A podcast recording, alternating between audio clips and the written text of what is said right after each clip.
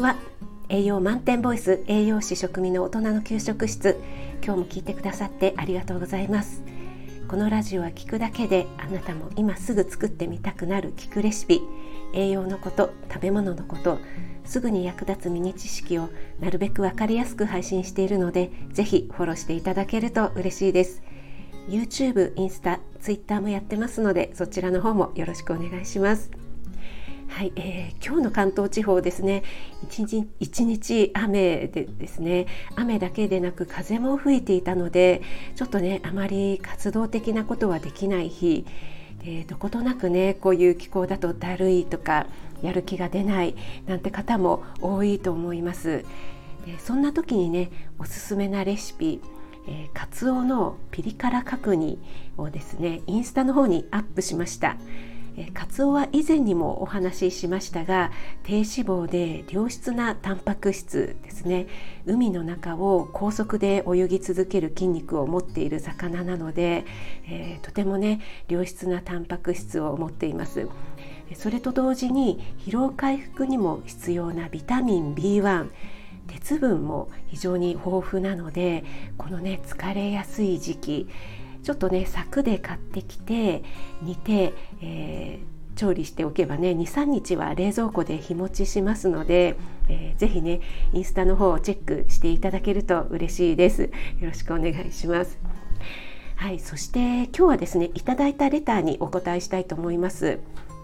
鮭を使った何か良いレシピを教えてくださいということでえー、レターいただきました。ありがとうございます、えー、鮭を使ったレシピっていうのはねもう本当にたくさんありますよね。でその中でねいくつかご紹介しますね。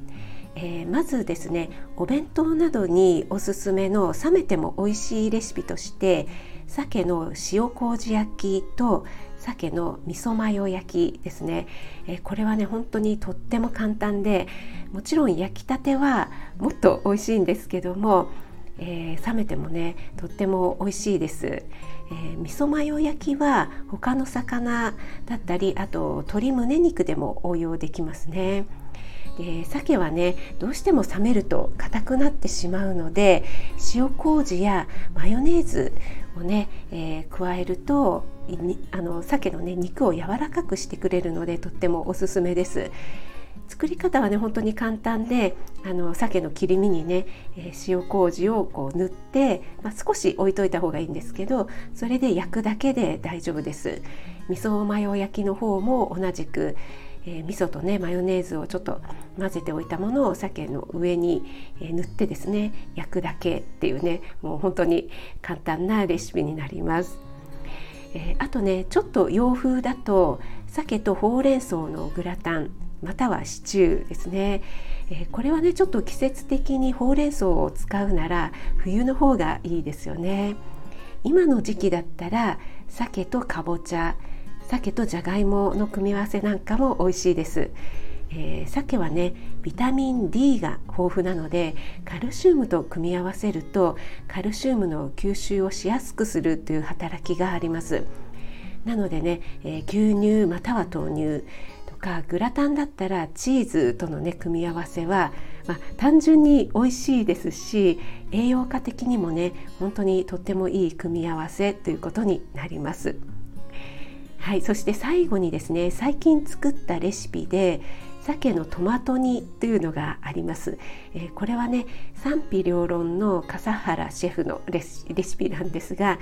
和と洋の中間くらいな感じのレシピなんですね。えっと、作り方としては鮭を最初フライパンでね両面で焼いて一旦取り出します。でこの時点では鮭のね中まで火が通ってなくても大丈夫です。で同じフライパンで玉ねぎしめじを炒めて、えー、そしたらね鮭を、取り出した鮭をフライパンに戻してトマトの水煮缶、えー、それから酒と醤油と砂糖を加えて味付けします。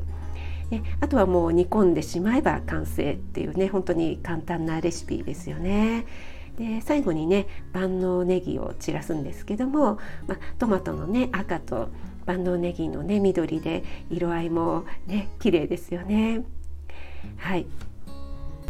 最初鮭のトマト煮ってちょっとどうなのかなって思ったんですが思いのほかねとっても美味しかったです。なのでねこちらの方も簡単なので、えー、よかったらお試しください。はい、えー、今日はですね鮭のレシピということで冷めても美味しい鮭の塩麹焼き味噌マヨ焼きそして今の時期だったら鮭とかぼちゃあるいは鮭とじゃがいものシチューまたはグラタン、えー、そして最後に鮭のトマト煮をご紹介しました、えー、参考になるものがあれば嬉しいです。はい今日も最後まで聞いてくださってありがとうございました。